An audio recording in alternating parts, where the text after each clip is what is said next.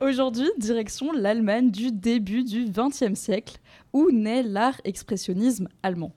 L'expressionnisme, aussi fascinant que déroutant, c'est un courant artistique qui est marqué par la volonté d'exprimer ses émotions.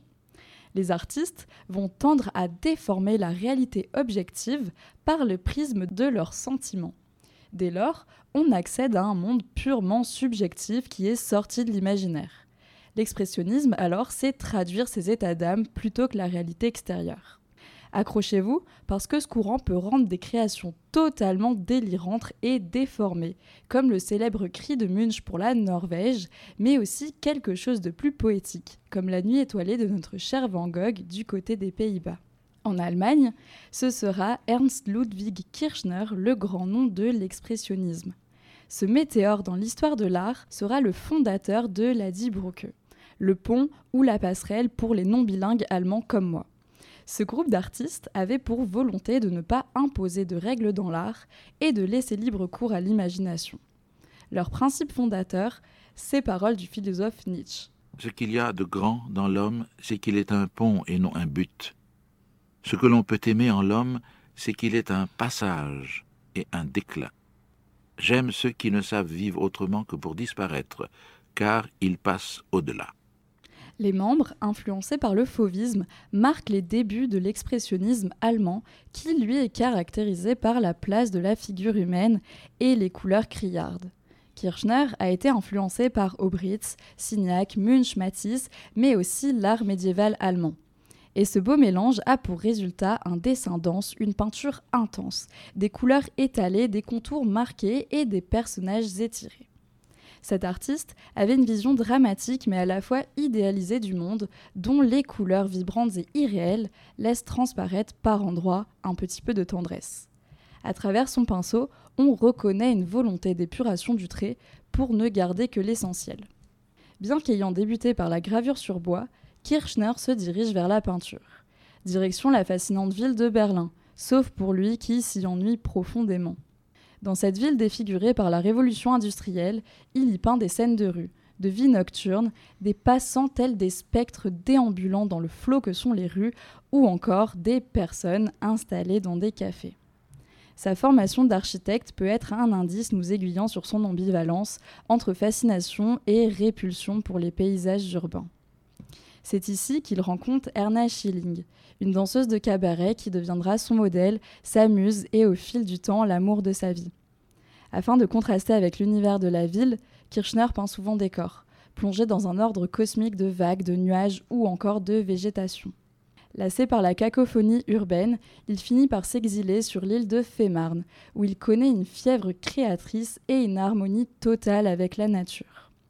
Sur ce refuge, il va réinventer sa peinture, loin de la vie bruyante berlinoise. Kirchner va décupler les couleurs des paysages pastels qu'il y voit. Et sa vision de la liberté, elle va donc mêler les corps et la nature. C'est une vision assez fréquente dans l'art, d'autant plus que lui, quand il ne peint pas des paysages, il va associer la liberté avec des corps féminins, souvent nus, on va pas se mentir. Cette conception de la femme observée passive, elle est très répandue dans l'art. Elle est à la fois vue comme une nymphe pure à admirer et une sorcière à dompter. La nature, elle, elle est tantôt vue comme un sanctuaire paisible, tantôt comme une ressource exploitable. De ce fait, la nature est associée à une figure féminine soit maternelle, soit dangereuse. Et sans surprise, ce parallèle qui est ancré dans la pensée artistique, il vient d'un bon nombre d'artistes hommes. Pour en revenir à Kirchner, en 1937, les nazis déclarent son art dégénéré, confisquent et retirent ses toiles des musées allemands et beaucoup d'entre elles sont détruites. Rongé par la douleur physique et mentale, un an après, celui qui voulait faire de sa peinture une confession ardente se tire de balles dans le cœur.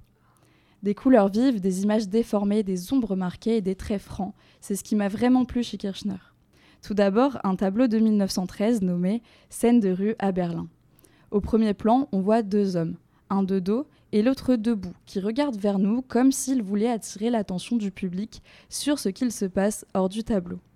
Donald Gordon, qui est un historien de l'art, a émis l'hypothèse que ces deux hommes sont en réalité une seule et même personne que Kirchner a représentée à deux stades différents de son mouvement. Plutôt futuriste, hypnotique et stroboscopique comme approche pour l'époque. Derrière eux, on voit deux femmes qui portent des vêtements voyants et colorés avec des cols en dentelle et des chapeaux très extravagants.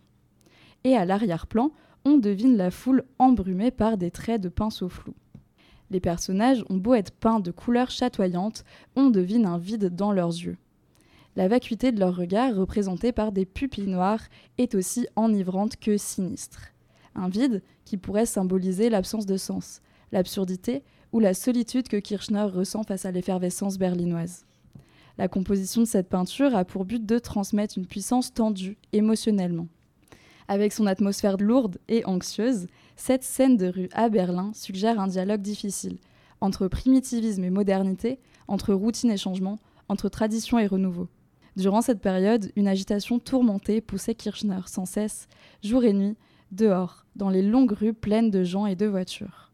Pourtant, au milieu de ce bouillonnement urbain, il ne s'était jamais senti aussi seul. Ensuite, on a l'œuvre Femme artiste de 1910. Rien de bien compliqué. Une ambiance verte hypnotisante, une femme allongée sur un fauteuil, l'air absent et des cernes marquées.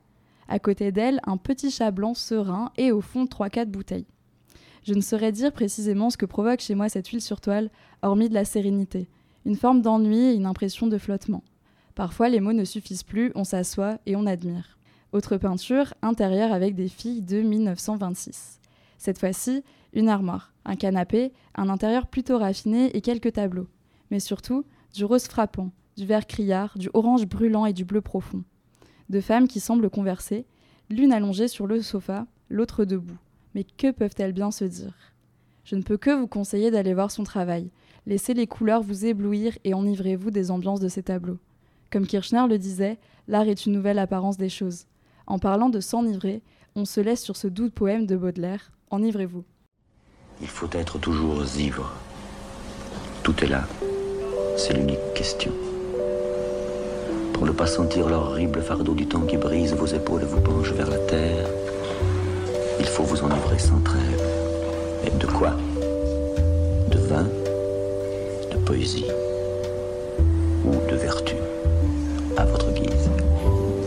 Et si quelquefois sur les marches d'un palais, sur l'herbe verte d'un fossé, dans la solitude morne de votre chambre, vous vous réveillez, l'ivresse déjà diminuée ou disparue, demandez au vent, à la vague, à l'étoile, à l'oiseau, à l'horloge, à tout ce qui rit, à tout ce qui gémit, à tout ce qui fuit, à tout ce qui chante, à tout ce qui parle.